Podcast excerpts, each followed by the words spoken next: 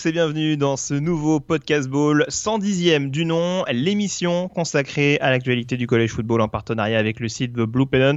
Et c'est parti pour la période des podcasts estivaux, un numéro hebdomadaire pour préparer la saison 2020 avec au cours des prochaines semaines notre top 25 annuel, un classement qui sera notamment découpé en trois pour l'occasion avec les spots 25 à 21 dans l'émission d'aujourd'hui, les rangs 20 à 11 dans le prochain programme et les 10 principales écuries dans un troisième podcast. Et pour développer ces sujets, comme toujours, le rédacteur et fondateur du site The Blue Pennant, Morgan Lagré, est en ma compagnie. Salut Morgan. Salut Yellow, bonjour à tous.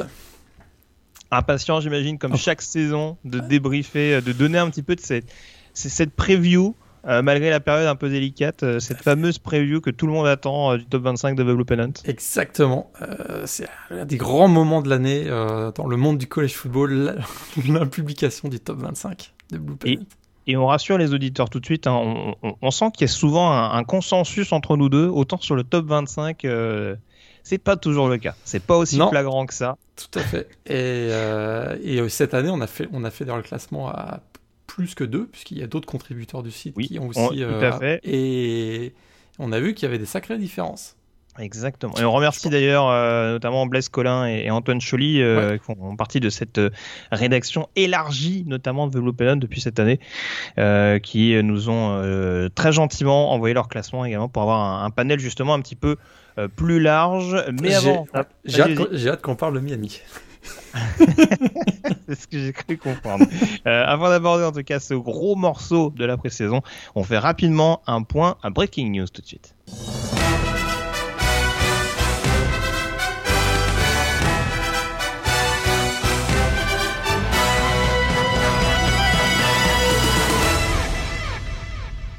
La rubrique Breaking News, donc, euh, pour commencer, alors, euh, pas énormément de nouvelles, mais il s'est quand même passé quelques petites choses, Morgan, notamment depuis notre euh, dernière émission. on va notamment commencer par aborder la situation actuellement du côté d'Oklahoma State. Alors, on va se le dire tout de suite, hein, on sait que la, le, la tension, on dira, nationale du côté des, des, États-Unis, pardon, est pas forcément retombée depuis la dernière émission, loin de là. Et on va dire que Oklahoma State, c'est quand même plus ou moins euh, lié à cette situation, avec euh, notamment euh, un t-shirt de Mike Gundy qui a beaucoup fait parler, notamment du côté des joueurs vedettes du programme des Cowboys. Ouais, c'est un peu l'accumulation parce que c'est vrai qu'on sait que Mike Gundy, voilà, avait des prises de position assez fortes, notamment à la fin du mois d'avril, début du mois de mai, où il demandait finalement à ce que malgré la situation de la pandémie, les joueurs devaient revenir sur les campus, reprendre l'entraînement parce que finalement ils sont en c'est des jeunes adultes en bonne forme, et même s'ils attrapent le, virus, c'est pas bien grave parce qu'ils seront pas parmi ceux qui euh, subiront les, grosses conséquences plus graves. Donc déjà, il y avait un petit précédent, puis là, il a remis une couche. On sait qu'il est assez proche euh, de, la, droite, presque droite extrême aux États-Unis, un très pro-Trump, etc. Et puis il a fait la, la promotion. Promotion. En tout cas, il a porté un t-shirt d'une euh, d'une chaîne de télé euh, Own Network qui est très clairement euh, white suprémaciste, comme on dit, les, sont la suprématie blanche aux États-Unis et dont d'ailleurs Trump a, parfois parlé. C'est sûr qu'en cette période de Black Lives Matter, c'est pas forcément c'est pas forcément le meilleur timing. chacun peut avoir ses opinions politiques, mais là c'était pas vraiment le bon timing. et donc du coup, bah, ça a fait des ça a fait des vagues dans, dans, dans le programme et puis ça a surtout permis à Shubba donc le, running back canadien des, Cowboys, pardon, euh, de prendre la parole et de demander à ce qu'il y ait du changement euh, sur le campus de Oklahoma State. Et ça a fait des vagues. Ça a fait des vagues. Euh, Mike, Mike, Mike Gundy a été obligé de s'excuser, mais pas vraiment s'excuser d'ailleurs, simplement en disant que c'était peut-être une erreur, mais qui s'excusait pas vraiment. On voit pas vraiment les, changements. Alors Oklahoma State a pris la décision la plus, euh, la plus faux ou la plus. Moi, ce qui me fait toujours rire, c'est que quand on décide de pas prendre une décision, qu'est-ce qu'on fait? On crée un comité de réflexion et comme ça, on est sûr qu'on va enterrer l'affaire. Et c'est exactement ce qui s'est passé du côté de Oklahoma State. Oui, enfin voilà, après Bard, on va dire qu'il a calmé un petit peu le, le, la dispute, si je peux l'appeler ainsi, mais qui a clairement fait comprendre que voilà, le, le, débat était tout sauf terminé et que on va dire son head coach serait plus qu'épié par, euh, par ses joueurs au cours de la saison. Ça va installer quand même une belle, belle ambiance, un bon climat du côté de Stillwater. Ouais, je te dis, j'ai parlé du précédent de fin avril, début mai, parce que déjà, il mettait un peu les, joueurs à risque. Là, maintenant, euh, bah, très clairement, il vise une partie de son équipe. Je trouve ça, euh, effectivement, ça va être, l'ambiance va être un peu, euh, un peu, ça va être intéressant. Je pense que ça va avoir un impact sur les, performances des, Cowboys en, en 2020. Ouais, c'est à prévoir les Cowboys dont on parlera, petit spoiler, dans le top 25. Tout à fait au passage. Euh, parlant de bonne ambiance dans un programme à ses côtés de première division universitaire, on a également une situation un peu tendue du côté d'Iowa. Euh, avec notamment le renvoi récent hein, du préparateur euh, physique. Alors, je sais plus son prénom, je crois que c'est Chris Doyle, il me semble, euh, qui a pris la porte du côté de, de Des Moines. alors, pour des comportements assez curieux, notamment avec, enfin, sais pas comment appeler ça, mais c'est pas, c'est des comportements racistes à proprement parler ou c'est des, c'est de l'intimidation vis-à-vis des joueurs noirs? Je les sais deux. Bah, c'est les deux. Ouais, il y, y, a de l'intimidation. D'abord, il y a de l'intimidation à peu près généralisée pour tous les joueurs, mais plus, mm plus particulière. Donc déjà, un, ça nous fait penser un peu à la Maryland de l'année dernière. Où, euh, Tout à fait, la situation avec Didier Durkin qui a vu le décès notamment du, du, lineman, euh, du tackle euh, des Terrapins, dont le nom ne me revient plus, j'en suis désolé. oui, tout, en tout cas, c'est exactement la, même situation. En tout cas, ça nous a fait penser à cette situation-là. On sait qu'il y a plusieurs programmes qui peuvent être pointés du doigt d'ailleurs pour ce, pour ce problème-là. Mais en plus, effectivement, les joueurs afro-américains étaient plus particulièrement visés. Hein, encore des humiliations, de l'intimidation, etc. Et euh, effectivement, on a, on a eu un témoignage donc, sur Facebook de Akrum Wadley, l'ancien running back des, des, Hawkeyes, qui très clairement, rentrant un peu plus dans le détail, alors il vise pas tout à fait Kirk Ferentz, mais euh, qui semblerait, euh, qui lui semble-t-il était quand même plus nuancé, mais par contre c'est vrai que ben en tant que en tant que head coach du programme, il a la responsabilité de s'assurer que ben, dans son staff, il y a des gens qui soient respectueux des joueurs. Et c'est pas exactement ce qui s'est passé parce que dans le témoignage de Hakoum Wadley, on voit vraiment que sa période euh, au Kais a été très douloureux, très douloureuse pour lui. Et euh, c'est quand même, c'était quand même, euh, c'est quand même difficile à lire ce type de, témoignage. Quoi. Mmh. Oui, c'est un euphémisme de dire qu'il a mal vécu sa période du côté de, du côté d'Iowa. Ouais. Mais euh, oui, alors en, en, effet, clairement, il n'infirme pas ce qui a été dit sur Doyle, mais il épargne pas non plus euh, le père et le fils Ferenc, puisqu'il me semble que son fils doit être assistant coach ou coach euh, ligne. Je sais plus exactement quel, euh, quel est son statut au sein du programme, mais oui, c'est vrai que bon, on va dire que les Ferenc sont pas forcément, on, met on les on les dédouane pas, on va dire de, Du, phénomène qui était mis en place du côté de Demon. Tout à fait. Puis commence à y avoir à travers ces personnages-là, ces, ces, ces témoignages-là, on commence peut-être à mieux percevoir le personnage Kirk Ferenc, qui c'est vrai publiquement est plutôt quelqu'un qui semble un peu réservé, qui fait, qui met en avant des, valeurs plutôt positives. Il semblerait que euh, quand, les portes se referment, ce soit un peu différent à l'intérieur du programme. C'est assez troublant la, multiplication des témoignages. C'est vrai quand il y en a un ou deux témoignages, on peut se dire oh, c'est des joueurs qui ont un ressentiment. On peut avoir cette tendance à penser à ça, que c'est voilà un ressentiment vis-à-vis d'une situation particulière. Là, ça commence à faire beaucoup dans les témoignages ça nous laisse quand même penser que euh, il se passe des trucs un peu bizarres du côté d'Iowa. Ouais. Alors que euh, c'est vrai que depuis, on va dire, hein, depuis 2-3 ans, c'est un, un, programme qui a plutôt une aura positive, particulièrement avec ce qui se fait autour, tu te souviens de ce, de ce super fan là de, de Iowa, mm. qui a, voilà, et puis on sait qu'il y a, l'hôpital euh, des enfants. Oui, l'hôpital à côté avec la commémoration. C'est vrai qu'on a beaucoup joué sur cet aspect-là ça commence à faire tâche, hein, tout ce qui se passe en behind the scenes, comme on dit. On se demande même si, euh, si on va même un peu plus loin et qu'on peut, on peut se demander si tout ça, c'est pas un montage un peu, un peu marketing et pour cacher un peu ce qui se passe euh, de un peu plus obscur euh, quand les portes se referment. Quoi. Ouais, bon après, je pas On veut pas mélanger les deux situations, c'est certain. Mais hmm. c'est sûr que ça ternit en tout cas l'image de Cork Ferenc ces dernières semaines. C'est sûr. Après, je vais pas prendre de raccourcis un petit peu bizarre, mais bon, c'est vrai que Kirk Ferentz c'est pas vraiment réputé comme étant un coach proche de ses joueurs. Hein. C'est clairement pas un Edward Joron. C'est un coach un peu plus austère. Hein. On sait que c'est le c'est la, la, branche entre guillemets Belichick. Donc c'est vrai que c'est pas non plus euh, voilà. Ça veut pas dire que forcément euh, le caractère fait que ça doit se passer comme ça du côté d'Iowa. Mais bon, c'est pas non plus, euh, voilà, c'est pas tant étonnant que ça quand on connaît aussi le, le caractère du, du personnage. Euh, juste pour finir, fermer la petite parenthèse un peu sur la situation nationale, on va essayer d'aller vite. Euh, juste des nouvelles également du côté d'Utah. Euh, on a appris la réintégration du coordinateur défensif Morgan Scully qui avait été euh, suspendu un temps pour notamment des tweets racistes, il me semble, euh, datant de 2013. Ouais, c'était un tweet. puis je le, je le défends pas du tout loin de là. oui, non, non, c'était un, tweet. C'était un tweet qui datait de 2013. Puis il avait très clairement euh, présenter ses excuses. Puis c'est vrai qu'il y, avait eu des, il y avait eu des enquêtes qui avaient été faites autour de, de sa situation particulière. Il, il semblerait pas, hein, il semblerait pas que ce soit quelque chose d'habituel chez lui. Euh, C'était pas quelque chose de systémique comme on dit là, ces derniers temps. Euh, donc ce qui justifie un peu sa réintégration. Par contre, ouais, il, il retrouve pas son poste initial. Et d'ailleurs, il y a aucun joueur, si je me trompe pas, il y a aucun joueur de, de Utah qui est vraiment monté euh, qui, a vraiment, qui l'a vraiment pointé du doigt pour dire euh, c'était euh, c'était très très douloureux quoi. Bon, euh, il est réintégré, voilà. On, va voir. C'était pas persuadé que ce soit une bon, ça, il peut, ça peut, ça, ça peut être préjudiciable quand même pour le programme putain. Dans la période bah, actuelle, dans la période actuelle. D'un point de vue sportif, tu veux dire? Donc plus en termes d'image. plus en termes d'image. Le fait, le fait qu'il soit réintégré. Ouais, tout à fait. D'accord, ok. Les autres breaking news également, euh, il n'y a plus de Civil War du côté de l'Oregon. Euh, le terme euh, qui faisait donc référence à la guerre de sécession, notamment, enfin en tout cas qui fait forcément écho à la guerre de sécession survenue au milieu des années, euh, au milieu du 19e siècle. Voilà, le côté un petit peu guerre contre les ségrégationnistes.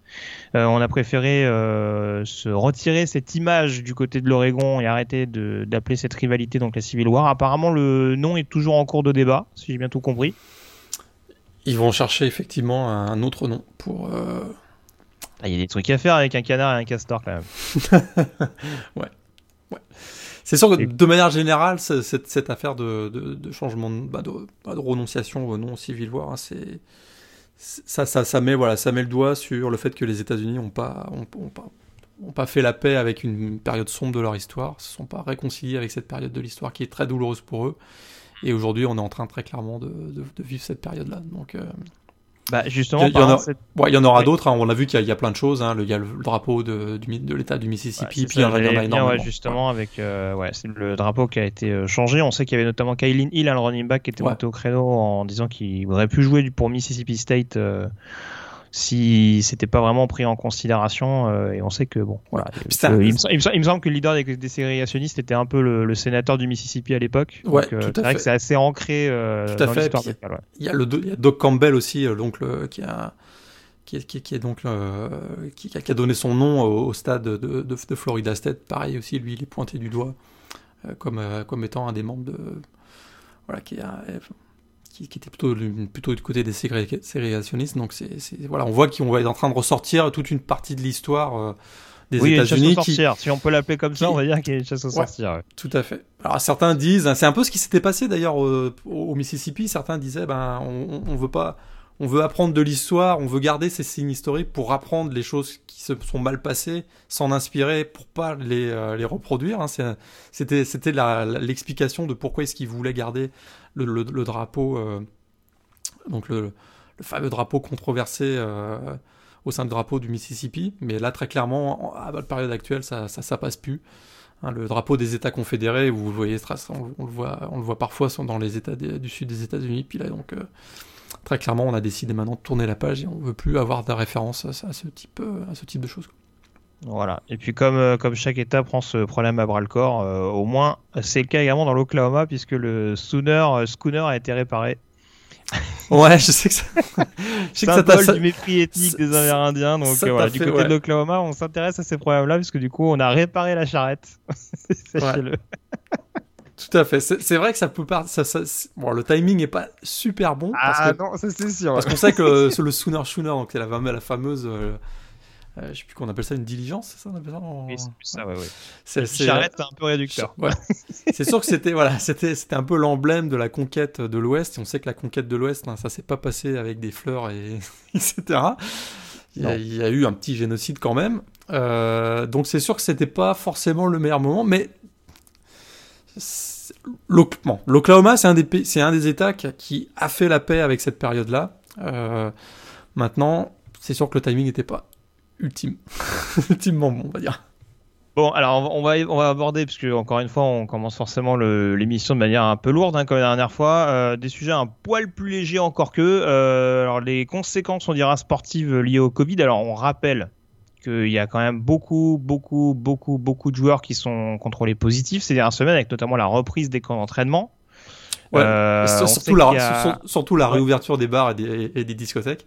Oui, c'est ça. Oui, apparemment, du côté des SU, euh, on s'en est donné à cœur joie, euh, avec le cas notamment des trentaines de joueurs infectés. Ouais. Une fameuse soirée au Tigerland, hein, ceux qui connaissent un peu Bâton Rouge savent qu'il y, a une espèce de rue où il y a beaucoup de bars et de, et de clubs, et puis bah, voilà, il y a une petite descente, une petite descente qui a été faite début juin. et apparemment, les finalistes nationaux euh, sont donnés à cœur joie parce que du côté de Clemson, je crois qu'on est quasiment à 50 joueurs infectés également. Euh, enfin, si on prend tous les programmes du tous les programmes sportifs du, campus. Ouais, 5, 5, pratiquement 50 étudiants athlètes et euh, presque 40 joueurs de football. Ouais.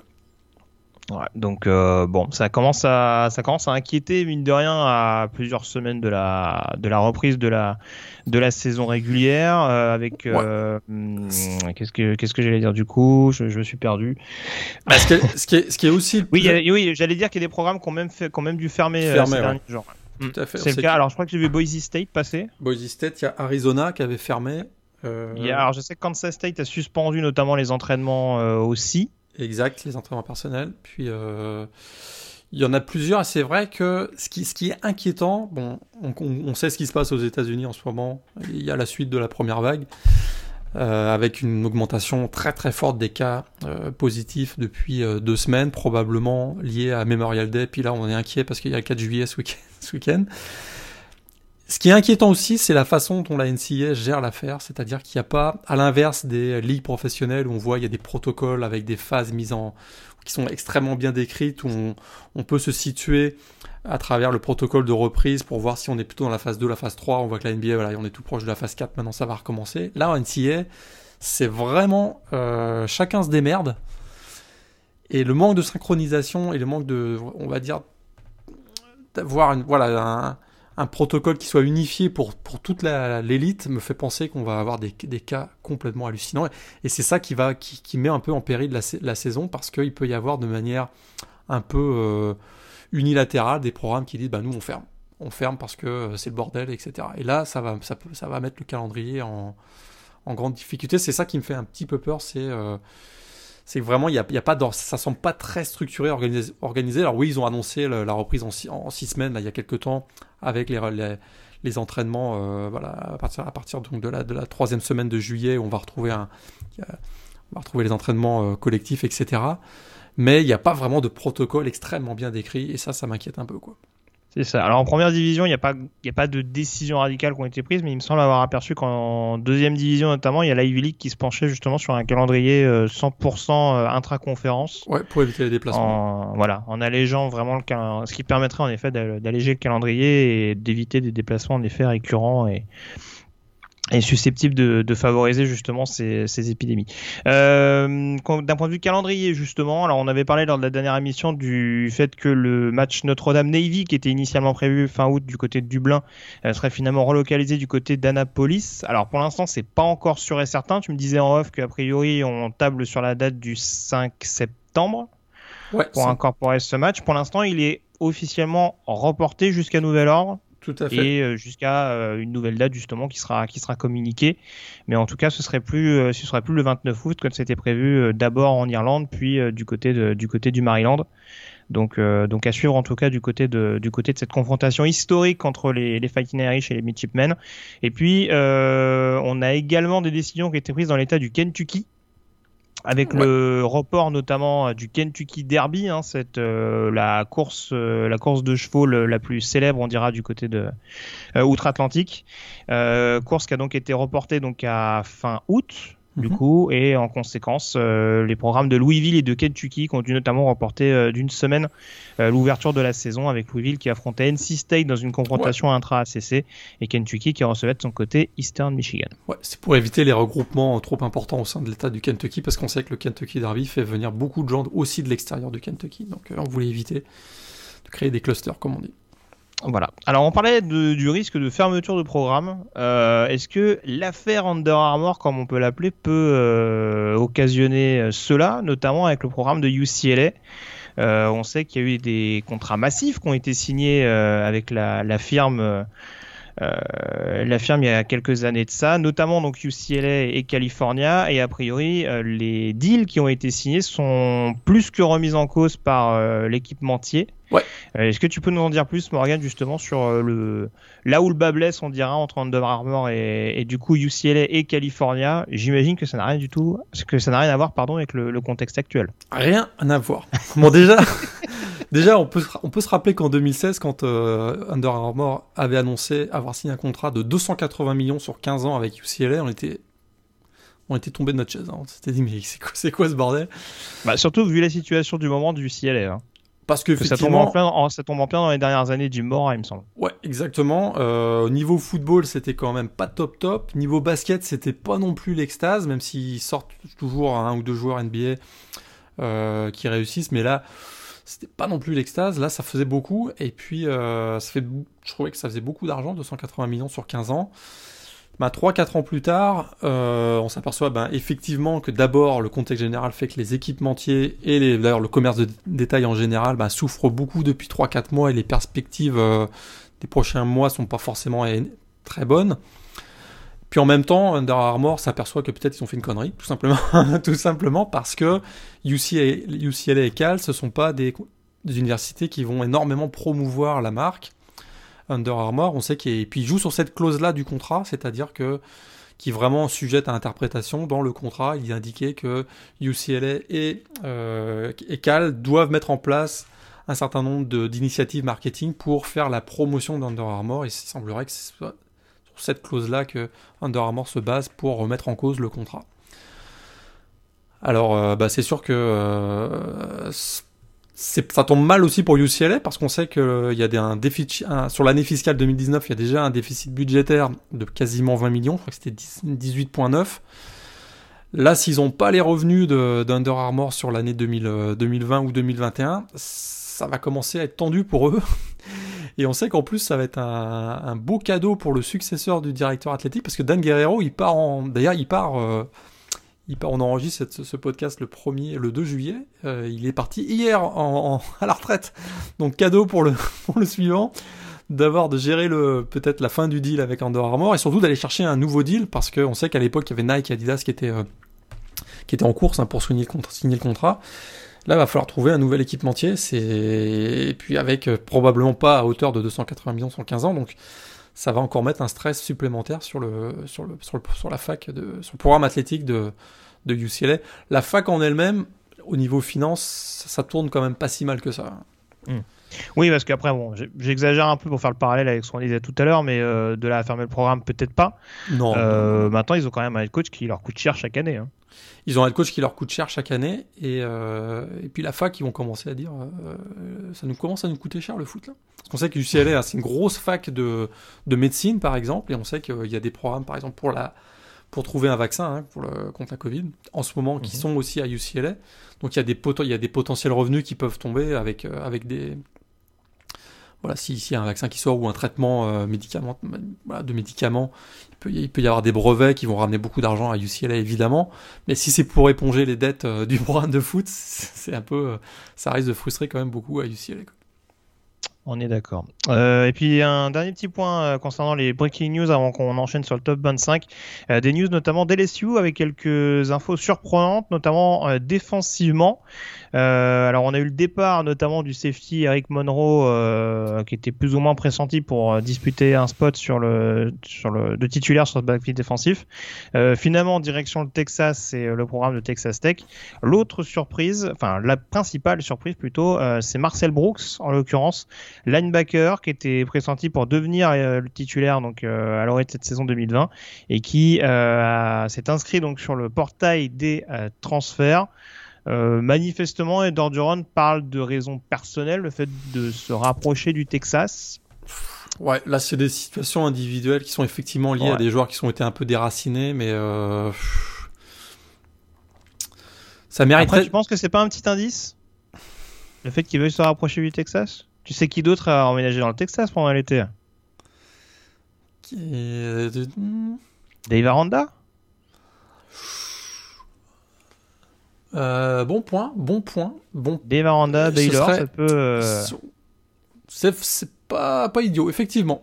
C'est effectivement. euh, euh, Est-ce qu'il commencerait à y avoir un. L'impact de l'arrivée de Deva... Ouais, ça peut, ça peut. L'impact de Devaranda à Baylor, ce serait, euh, ce serait peut-être un bon indice. Effectivement, Bah alors, elle, elle, pas, elle, alors. elle est su aller beaucoup chercher de joueurs euh, au Texas. T'as raison, vrai. Elle est su aller beaucoup chercher de joueurs de, au Texas ces derniers, euh, ces derniers temps. C'est que Devaranda a aussi un lien avec le Texas, donc euh, pourquoi, pourquoi pas? Ouais, et après, après c'est vrai que les raisons peuvent être également sportives. hein. On sait qu'il y a une réorganisation défensive du côté des LSU avec le, le retour de Bopellini. Euh, on est quand même parti de, pour passer d'un schéma un peu euh, 3-3-3-4 à un système 4-2. Ça laisse quand même un peu moins de place pour, le, pour les linebackers. Donc euh, c'est possible aussi que Marcel Brooks se soit dit que euh, malgré le départ notamment des, des joueurs 4 sur la position, euh, qu'il faudrait aller voir ailleurs. Mais voilà. On Très parle quand même d'une ancienne recrue euh, 5 étoiles même, il me semble. hein. Ouais, c'était un, c'était un 4 étoiles au moins, ouais, absolument. Ouais. Et euh, je, pense plus à l'option euh, de euh, Bopellini. Effectivement, un système de jeu qui va être remanié défensivement. Ça laisse peut-être un peu moins de place pour les linebackers et euh, même les defensive backs en général. Donc, C'est ça, parce qu'on parle d'un d'un joueur un peu, un peu rover, un joueur linebacker Exactement, safety exactement. euh, qui, peut, qui peut décrocher très facilement.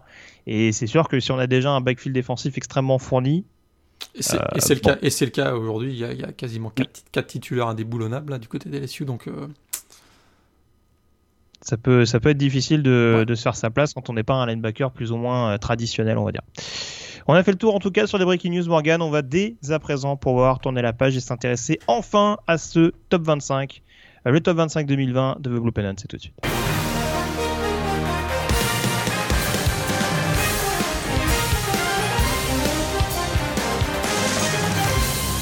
Et on va commencer, vu qu'on a été assez exhaustif quand même, malgré tout, sur les breaking news. Alors, petite exception cette année, comme on a découpé donc le top 25 en, en trois parties.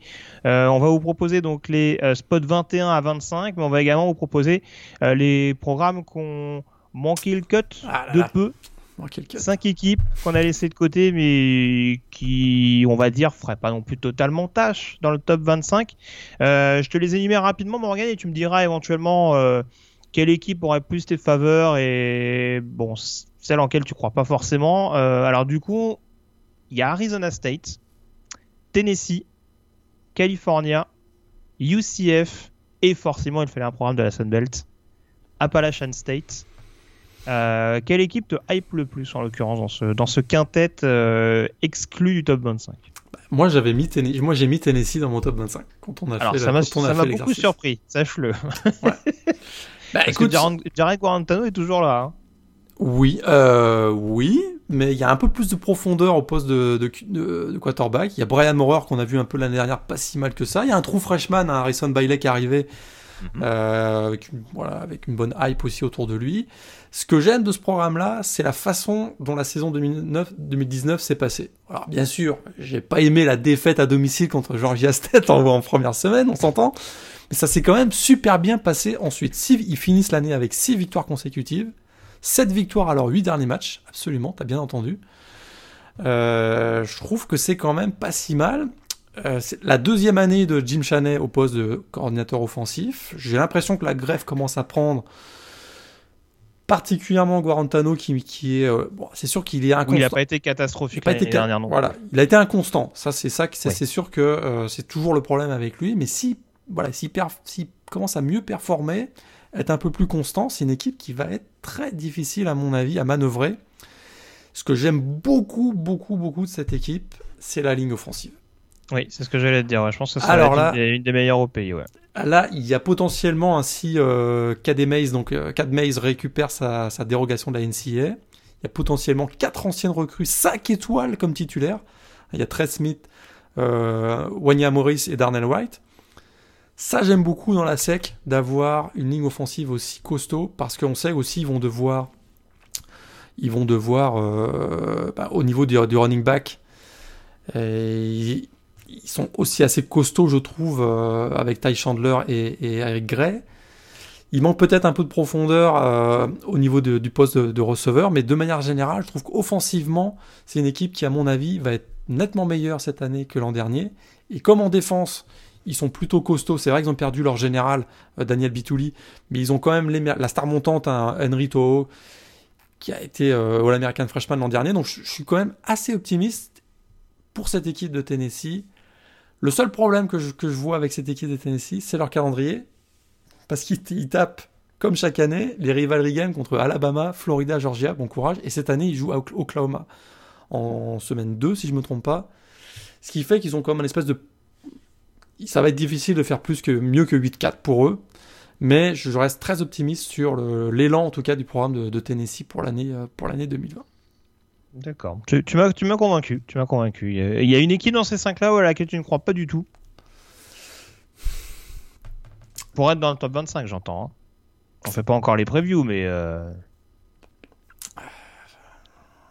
Moi, j'avais pas mis Arizona State. Eh ben, tu vois, moi, c'est l'équipe que j'aime beaucoup parce que c'est, on n'en parle pas vraiment. Ouais. Euh, c'est sûr qu'ils ont, euh, ils ont, ils ont aussi un petit momentum aussi. Bah, je vais tester la, la, main sur, sur Arizona mais. Bah, attends, eh, ils, ont, ils, ont, ils ont quand même engagé un coordinateur défensif, Marvin Lewis, quoi. Ouais, ça c'est ça c'est ta bonne nouvelle. Alors je sais pas si c'est une bonne nouvelle. Après euh, bon, euh, encore une fois, un bon coach NFL ne fait pas un bon coach en college football, ça ça se saurait depuis le temps. Euh, maintenant bon, Marvin Lewis on lui a cassé beaucoup de sucre sur le dos en tant que head coach d'un point de vue gestion, notamment en playoff en NFL. bon, il a juste gagné un Super Bowl en tant que défensif des Ravens, hein, donc bon, je pense qu'on va pas lui apprendre son métier, même si ça remonte pas à hier. Euh, et puis je trouve qu'il a des, pièces intéressantes avec lesquelles euh, composer, notamment un bon backfield. Je pense à, Jack Jones, à, Chase Lucas, à Shari Croswell. Il y a quand même, du talent dans ce, dernier rideau. Euh, un bon groupe de linebackers avec notamment Darian Butler et Merlin Robertson.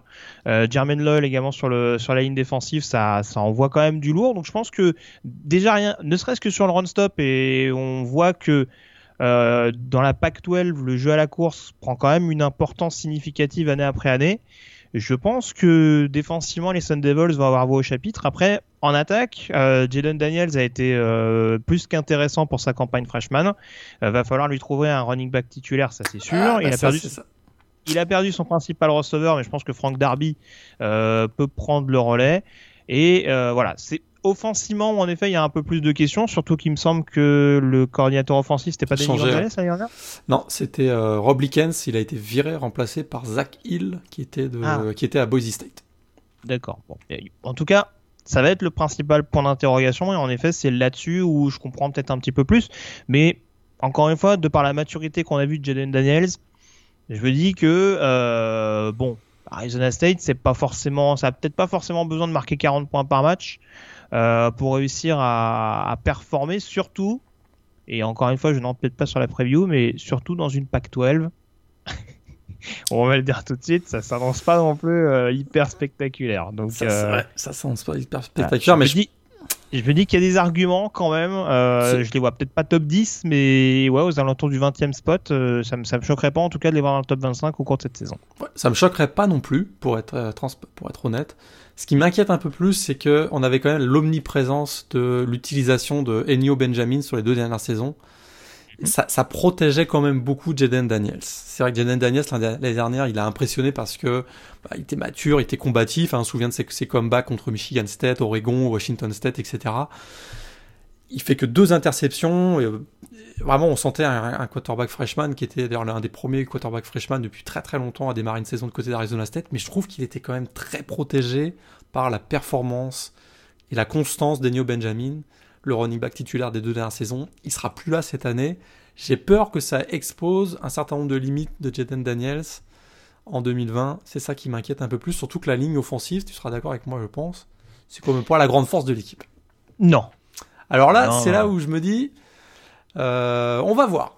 On va voir. C'est sûr que si Jaden Daniels confirme et poursuit sa progression et que finalement l'absence d'un running back aussi performant qu'Enio Benjamin, ça, ça l'impacte pas trop. Là, euh, s'il si, confirme en tout cas sa, sa, progression, je serais effectivement pas surpris que Arizona State soit en course pour le titre dans la, dans la Pac-12 Sud. Peut-être pas le titre de conférence, mais, oh. euh, mais pourquoi pas Parce que on va, on va reparler d'Oregon et du USC, mais on verra. Très bien. Bon, écoute, on a fait le, la petite parenthèse. Euh, bon, en l'occurrence, je croyais, je croyais beaucoup moins à California, mais bon, je pense que ouais, y a un petit buzz quand même. Ça rejoint un petit peu Arizona State, je pense. Il y a des. Ouais, il y a un petit buzz quand même autour de cette équipe-là parce qu'une équipe extrêmement expérimentée, 17 titulaires de retour, et on Mhm. sent que la patte euh, Justin Wilcox, donc le nouveau coach, le coach qui est là depuis 3 ans, qui était arrivé de Wisconsin, grosse défense, ça commence à prendre. euh, Oui, Garbers qui vient de blessure aussi. Ouais, 35 points contre Illinois au Red, Ball, au Red Box Bowl. On voit qu'il commence à se passer un truc du côté de California. Euh, maintenant, de là à venir euh, dans, finir dans le top 25, pas sûr non plus. En défense, quand même, il y a des joueurs hein, qui m'intéressent. moi. Cameron Good et Kwani Deng, là, au linebacker. Attention.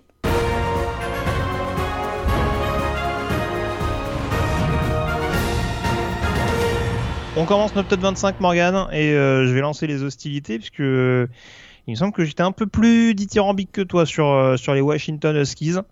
Euh, Washington, pas loin de sortir du top 25. Euh, en l'occurrence, alors on sait qu'il y a un renouvellement de cycle, hein, notamment avec le, avec le départ de Chris Peterson et son remplacement en tant que head coach par, par Jimmy Lake. Il y a aussi un changement de quarterback avec le, le départ de Jacob Eason, qui va être remplacé. C'est Jacob Sermon? Je, confonds, toujours avec le nom du linebacker. Je crois que c'est Jacob Sermon. Hein Euh, celui qui ouais, du côté de, du côté de Washington. mais on va voir si ce sera peut-être pas lui qui va être titulaire, parce que je sais pas si t'as Ah. si vu, parce qu'il y a, il y a eu l'annonce il y a pas longtemps du transfert de Kevin Thompson, le quarterback de Sacramento State, qui, Mhm. qui était le, play, le joueur de l'année dans la conférence Big Sky en FCS en 2019. Alors là, je vais l'avouer, je suis passé complètement à côté de cette news. Alors joueur senior qui a priori euh, va, moi je pense qu'il va être plutôt le titulaire pour démarrer la saison. Plus, que- plus, D'accord. plus, plus que Sermon. Jacob Bon, Sermon. D'ailleurs, ce qui est drôle, c'est que Jacob Sermon est le neveu du, du coordinateur défensif de Cal. petite, petite news intéressante.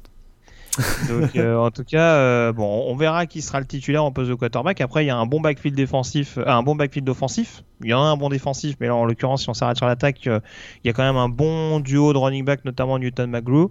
Euh, il y a une jeune escouade de receveurs prometteuses. Il y a des linemen offensifs qui sont euh, assez solides.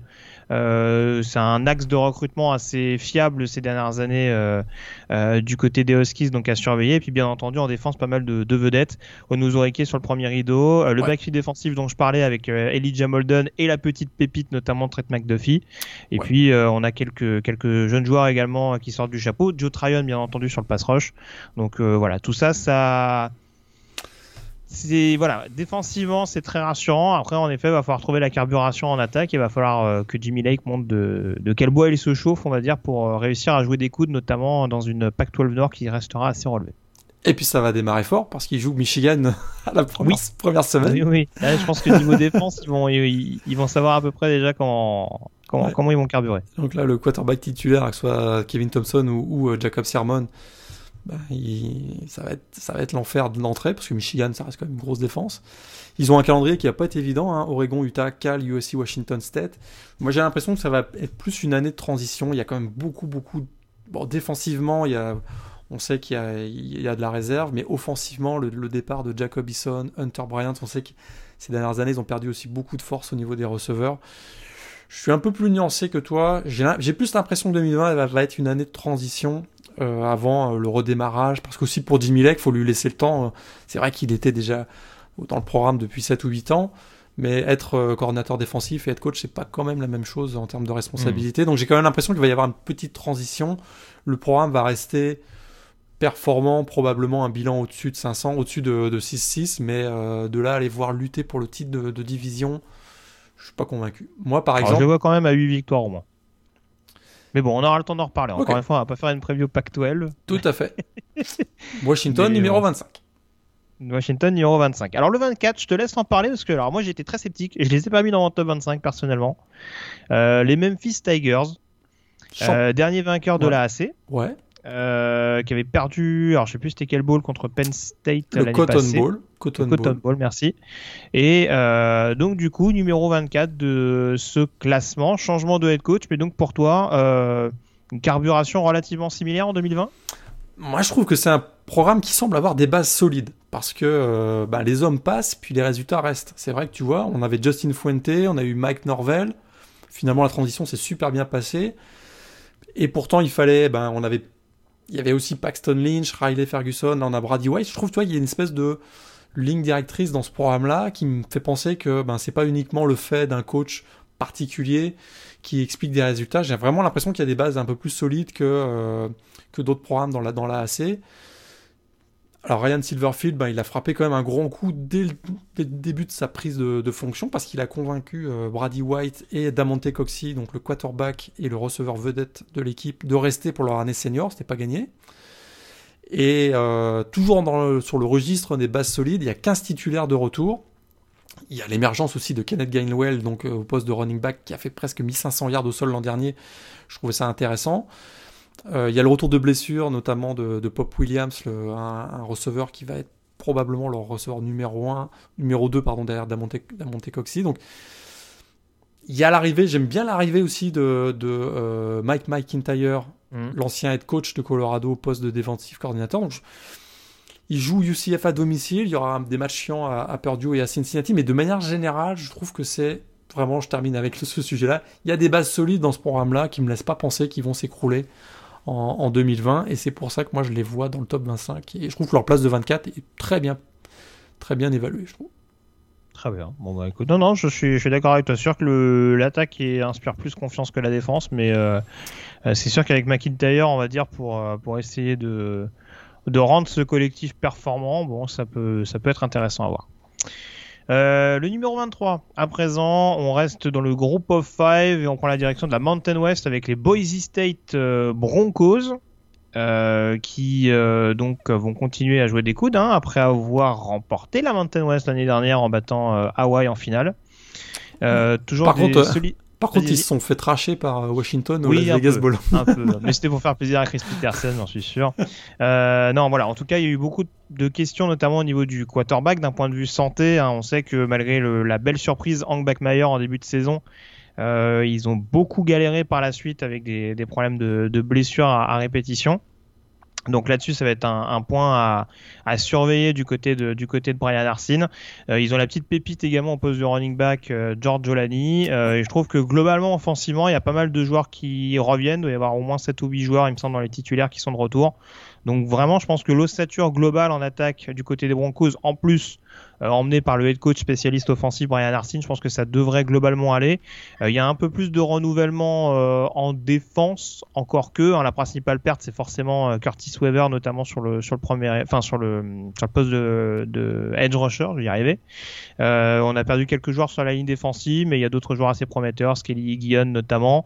pour remplacer justement Weaver, il y a Dimitri Washington qui est un espoir assez prometteur, un backfield défensif notamment emmené par par Avery Williams entre autres. Donc euh, non, il y a des il y a des bons éléments, euh, ne serait-ce que pour euh, rester dominant dans la dans la Mountain West et puis pourquoi pas faire encore et toujours partie de ces équipes qui postulent en tant que responsable du groupe of five au niveau des balles majeures.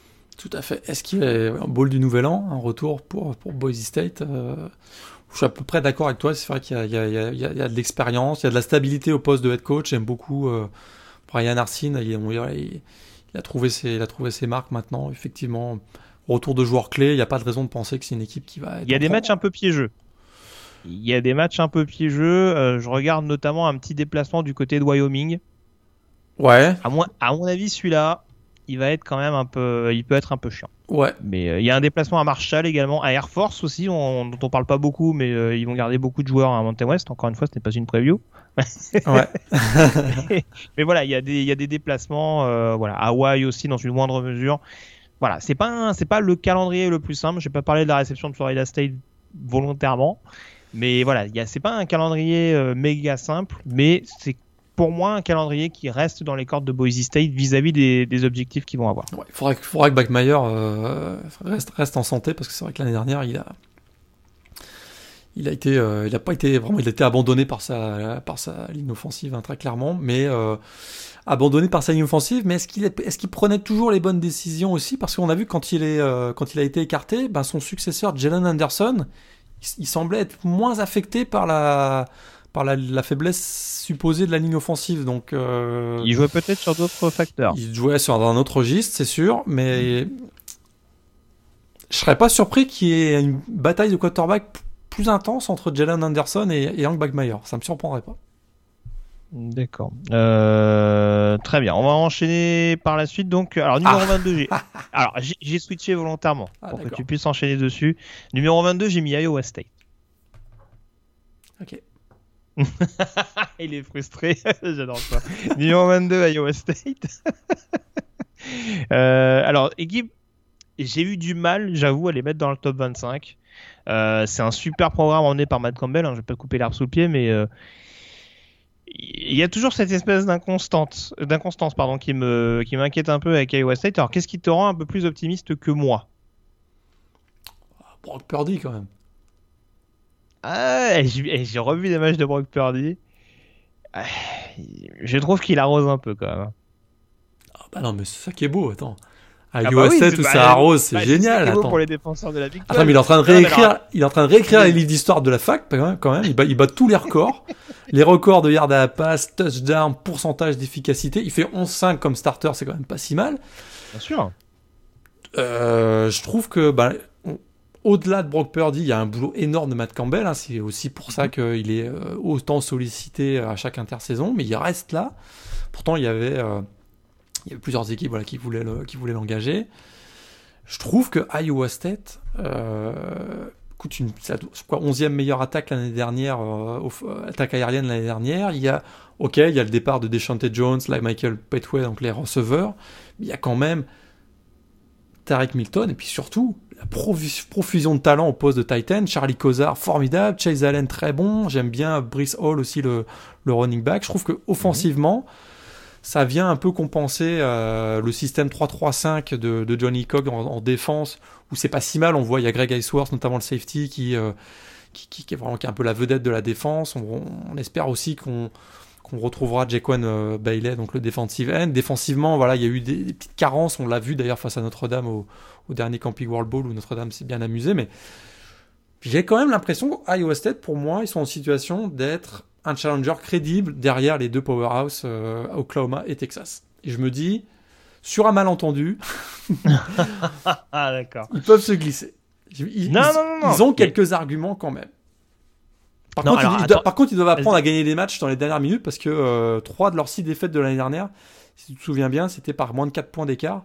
Et ça, ça leur fait mal pour lutter justement pour venir aller chatouiller Oklahoma et Texas. Bien sûr, bien sûr. Non, après, je taquine parce que c'est vrai qu'il y a une grosse hype sur Brock Purdy, euh, parce que bien entendu, il y en a beaucoup déjà qui préparent la prochaine draft. Et Ah bah, t'écoutes certains, Purdy, il va... t'écoutes certains, il va être choisi avant Trevor Lawrence. un- ouais, Quasiment. Bah, écoute, bon, en tout cas, en tout cas, voilà, c'est vrai que je pense qu'il va quand même falloir. enfin, il, il est junior ou senior? Il, il est senior cette année, il me semble. hein, je vais pas dire de bêtises. Mais euh, non, enfin, c'est. Je, je pense qu'il faut déjà, il faut qu'il arrive à plus polir son jeu, on va dire. Il y a, il y a vraiment des fondamentaux, ça c'est clair et net. Il y a, il y a- un jeu en effet qui permet à l'attaque d'Iowa State d'être hyper spectaculaire, notamment dans les airs. Mais c'est vrai que je pense également ce qui joue contre Iowa State et ça s'est ressenti notamment au début de saison passée quand le jeu au sol n'était pas encore euh, vraiment, euh, pas encore vraiment remis du départ de David Montgomery et qu'on a mis du temps justement à incorporer Brice Hall comme un vrai titulaire. Quand on se repose un peu trop sur Brock Purdy, ça peut devenir compliqué. Après, euh, sauf erreur de ma part, c'est pas, ils, ils, ils font, ils font pas un upset à Oklahoma l'année dernière? Euh, non, pas l'année dernière. Non, pas, non, pas l'année dernière. Pas l'année dernière, c'était il y a deux ans. Ah oui, non, ils font un début de match catastrophique. Ouais. bah non, bah oui. bah- bon, voilà. Bon voilà. En tout cas, euh, oui, non, il y a, y clairement, y a clairement moyen de faire une faire une bonne saison. Après, c'est vrai que voilà, moi c'est cette inconstance qui m'inquiète un petit peu.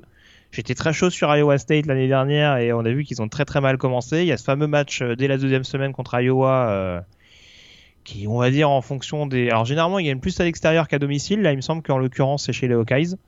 Mais euh, bon, c'est un peu un peu ce qui m'inquiète encore une fois dans une dans une Big 12 qui sera pas sensationnelle, mais où il y aura beaucoup d'équipes un peu poil à gratter, euh, capables de gagner des matchs type euh, TCU, Kansas State, euh, toutes ces équipes là. Bon, c'est c'est ce qui m'a amené à relativiser un peu. Après, je te rejoins sur tout ce que tu as dit sur les sur les Cyclones, euh, notamment offensivement. euh, Il y a eu un renouvellement très intéressant sur la ligne offensive et en effet, ça peut encore une fois nous donner une attaque hyper spectaculaire et, euh, Ouais. et capable de déjouer les pronostics. Brock, je, je sais qu'il nous écoute. Euh, Brock, n'écoute pas, Greg. Arrose, arrose, arrose. Fuck la NFL, qu'on s'amuse. Très bien. Bon, on termine avec euh, notre euh, première partie consacrée au top 25 et je sais que ça va te faire plaisir. On va finir en beauté du coup, puisque notre numéro 21, Ce sont les Miami Hurricanes. Alors, on le dit. Par où on commence? Alors, on le dit année après année. On ne peut pas mettre de côté que le top 25, ça reste aussi un concours de popularité. Avec du star power forcément à prendre en considération. Et Manny Diaz, Tout qui s'est rendu compte que cette campagne 2019 euh, avait été euh, pour le moins compliquée, euh, s'est dit bah on va balancer du nom. on va balancer de la vedette et on va récupérer pas mal de transferts. Comme en, 2019, en 2019 et ça s'est terminé avec 6 avec un ah, 6-7. C'était pour préparer le podcast je me suis dit, je vais regarder le dernier match de Miami, ça va être intéressant quand même. ah non, t'es salaud. T'es salaud parce que j'ai commenté, je me rappelle très bien, t'inquiète pas. je me suis dit, je vais le match. attends, tout le monde me vante Miami, Miami, regardons le dernier match. bah, j'ai pas vu la fin, je me suis endormi avant par exemple. C'était 14-0. 14-0 contre, contre Louisiana Tech. ah, c'est moche que tu fais. Non, mais là, Bon, écoute, il y a euh, quand même des arguments. voilà, Miami, c'est un vaste chantier. Euh, on en a parlé, il y a notamment du changement, euh, bah, forcément en attaque, hein, vu, le, vu que The U était à peu près la pire attaque de première division en 2019. Donc il y avait des changements notamment avec le, coordinateur, euh, le désormais ex-coordinateur offensif des SMU, donc euh, Rhett Lashley, on en avait parlé. Et on a donc un nouveau quarterback. Alors il n'y a pas que du rêve au niveau des nouveaux transferts, mais en tout cas, Derry King, même s'il n'a pas rassuré par son leadership l'année dernière du côté de Houston, à tel point qu'il enfin voilà, il a pris, il a pris la poudre d'escampette, comme on dit assez rapidement dans la saison. Euh, voilà, il arrive à Miami, on va dire avec un statut, avec notamment une énorme saison 2018. Euh, mais en tout cas, il n'a pas rassuré l'année dernière de ce qu'on a vu. En tout cas, il n'a pas surnagé euh, par rapport aux difficultés qu'avaient les, Cougars à l'époque. Et voilà, il va vraiment falloir que tout se passe bien en effet dans le nouveau système de, de Red Lashley. Il va falloir qu'il ait en effet un bon jeu au sol, notamment avec, euh, avec Cameron Harris qui est pressenti comme, comme titulaire. Après, il y a des choses assez, assez prometteuses dans les transferts intéressants sur la ligne offensive. On a Jared Williams qui arrive justement de Mhm. Euh, donc il connaît plutôt bien son quarterback, euh, qui n'était pas aussi bien vu que Josh Jones, mais qui était un tackle assez prometteur. Mhm. Euh, donc sur une ligne offensive qui était très très jeune ces dernières années, et c'était un principal problème. Là, on aura déjà un peu plus d'expérience, enfin un peu plus d'expérience, pardon, et voilà des joueurs en effet qui peuvent qui peuvent protéger efficacement Derrick King. Et puis bah malgré tout, la défense, ça va rester la valeur sûre du côté de Miami, je pense, en, en 2020. Euh, notamment, on en parlait avec euh, le duo de pass rusher euh, et notamment un autre transfert qui est Quincy Roach pour épauler Grégory Rousseau. Donc voilà, après, il y a d'autres joueurs assez intéressants. Le retour de Zach McLeod sur le poste de linebacker. je pense à des joueurs comme Al Blades ou, ou Garvan Hall sur le, sur le backfield défensif. Avante Williams également, le freshman qu'il faudra surveiller, je pense. ouais, Moi, je, pense que lui, il va jouer assez, assez vite, Avante Williams, qui a été volé à Alabama, souvenez-vous, au moment du recrutement. Donc euh, voilà, en effet, je te rejoins. c'est sûr que quand on regarde l'attaque, on se dit euh, c'est pas sûr que ce soit transfiguré tout de suite, tout de suite. Il y a peut-être une transition en effet qui va devoir se faire. Euh, de là à les considérer dans le top 25, bon, c'est peut-être un peu limite, mais voilà. En tout cas, il y a des noms qui peuvent laisser penser que Miami, un peu comme d'habitude, même s'ils finissent souvent au pied du podium, il y a quand même moyen au moins de, de, de, se réinviter en finale de conférence à CC et d'être un poil à gratter tout au long de cette saison. Ouais. Au niveau du talent, t'as tout dit. Ce qui m'inquiète un peu, c'est transition vers un nouveau système de jeu offensif. C'est la spread offense qui va arriver en force avec euh, Red Lashley et Derek King. Quand est-ce qu'ils vont avoir le temps de préparer ça? Je rappelle qu'il n'y a, pas eu de, a pas eu de sprint practice. Ils vont se retrouver avec un mois d'août qui va être perturbé, quoi qu'on en dise. Ça va pas être un, des, un, un fall camp habituel. J'ai peur qu'il y ait une belle idée, il y ait une belle intention, mais que ça va être un gros flop encore une fois, parce que pas le temps suffisamment de préparation. Les changements comme ça de système nécessitent d'avoir la répétition. J'ai l'impression qu'ils vont pas avoir cette répétition. Alors, il n'est pas impossible que, imaginons une saison où tout se passe très bien par rapport à la, Covid. Peut-être qu'en novembre, ils vont commencer à être très très très costauds. Ça, ça je suis pas, euh, je, veux bien l'imaginer. Mais dès le début d'année, je suis un peu plus inquiet. Par contre, c'est sûr que défensivement, euh, ils, ont, beaucoup, beaucoup de réserves qui peuvent leur permettre de, rester dans les matchs euh, assez, long, assez longuement, notamment l'arrivée de Quincy Roche. Et puis a même Jalen Phillips, on n'en a pas parlé, mais qui était quand même un ancien prospect 5 étoiles qui arrive aussi. Donc là, ça me rend un peu plus effectivement confiant de, de voir Miami lutter dans les matchs, mais à un moment donné, euh, ça peut aussi faire un, ça peut aussi faire faire un flop si, si, si la, la, spread offense se met pas rapidement en, marche. Quoi. On n'a pas parlé de Brevin Jordan, je crois. oui, c'est ce que j'allais dire. J'en ai pas parlé. Ça peut être la... les de, de, receveurs assez jeunes, mais c'est vrai que bon, ça peut être la, forcément le, la, la, cible numéro un. Exact. Là, ça peut être la clé parce que s'il y a un peu de cafouillage ou si on n'arrive pas à trouver de rythme, là, il y a Brevin Jordan qui est un monstre au niveau du, poste de Titan. Peut-être même le, avec Firemouth, donc le, celui de, de, de, Penn State, peut-être les deux meilleurs voilà, Titans de la prochaine promo euh, pour la draft. Donc là, ça peut être, euh, ils peuvent se servir et tourner l'attaque autour de, de Brevin Jordan. Quoi. Très bien. Bon, en tout cas, ce sera à surveiller, mais j'ai compris que tu étais relativement sceptique, malgré tout, et pas forcément à tort, loin de là, euh, sur, sur ce que pourrait donner, en effet, Miami en, en 2020. On sait jamais, peut-être que Tête Martel va. ouais, non, t'as vu, je l'ai même pas fait parce que je me suis dit, non, là, il, est, il est toujours dans l'effectif. Et écoute, allez voir sur les réseaux sociaux, sur Twitter notamment, il semble prendre. Il, il finit par grandir, peut-être, notre ami Ted Martel, parce qu'il semble prendre les choses avec beaucoup de philosophie. Oui, il a un content, ou il a un community manager très fort, je sais pas, mais en tout cas, euh, ça a l'air d'aller un peu mieux dans sa tête. Alors je me dis oui, que. Oui, il s'est rendu compte que vu l'état actuel, il pouvait éventuellement devenir coordinateur plus tard. Et il dit euh, autant quitte à être troisième QB. peut-être, peut-être. Mais écoute,